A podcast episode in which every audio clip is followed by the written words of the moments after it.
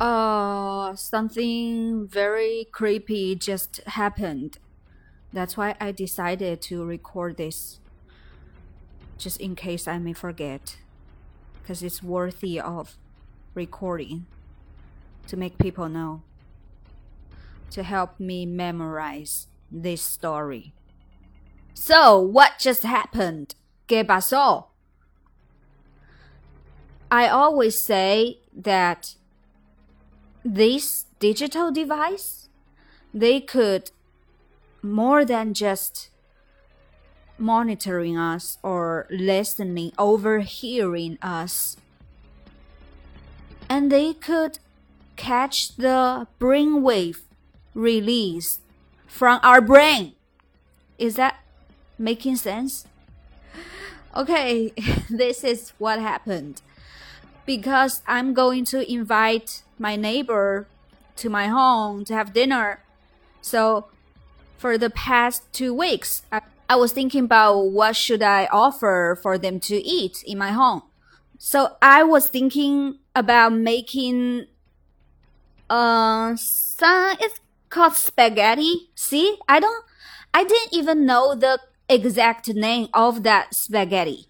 That's one time my boyfriend cooked that spaghetti for me and I I didn't try to remember the name of the dish. So the whole past two weeks, I was thinking about this spaghetti from time to time. I was trying to memorize or remember how my boyfriend did that last time because it's been years since he made this spaghetti for me. All I remember is that there is bacon, spaghetti, the long style spaghetti noodles, and eggs. Because he said we need to use the egg to make the spaghetti creamy. I'm lazy. I don't want to make some fancy, complicated, long hours spent course for my neighbors. Uh, they're not big eaters. I ate with them before, so I know that they can eat too much. And uh, I think the main course of my dinner will be this special spaghetti. I kept thinking about this dish in my mind again, again, and again, but I never say it out loud. I don't mention it when I talk to my boyfriend. I don't search for the recipe online on my phone, my iPad, or my laptop, I never leave a trace of this dish I'm going to make on any digital device.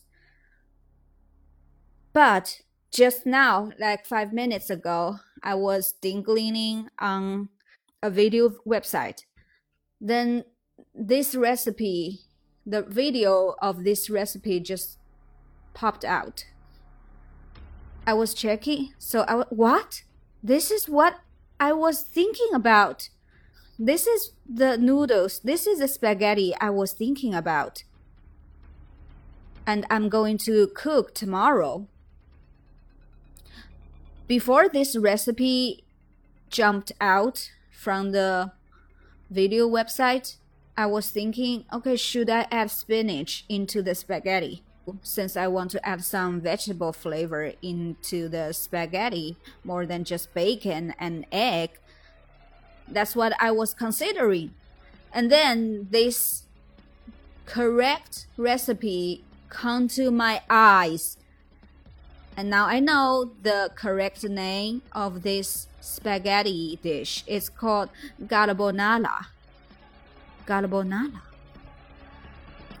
How could this happen? I swear I never mentioned my spaghetti noodle dinner plan to anyone on this planet. How this website knows that I'm looking for it, that I need it. And right now, right before the day I'm going to host the dinner not long ago before this event happened, I was talking to my friend I accidentally mentioned that I was thinking this digital device could uh, read our mind.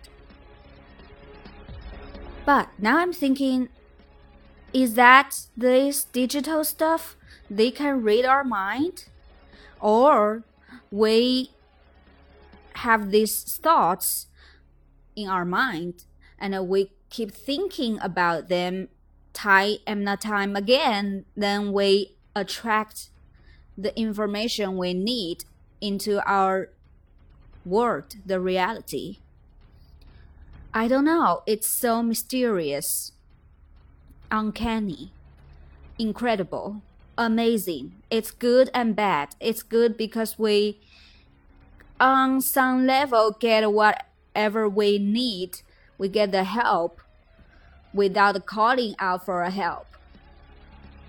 It's creepy, it's uncanny, it gives you goosebumps because you don't ask for help, but the help comes through through some no life method. The help comes out of no reason. The only reason, the only explanation I could think of now is that we attract them. We attract the information. Oh, because now we have internet, we have this digital device, we have website. So when we think about something we want, we need, so the universe finds a way, a tunnel to send us these things we need. Is that so? I don't know. Ooh, it's kind of deep, kind of deep. Ooh, the depths scared me.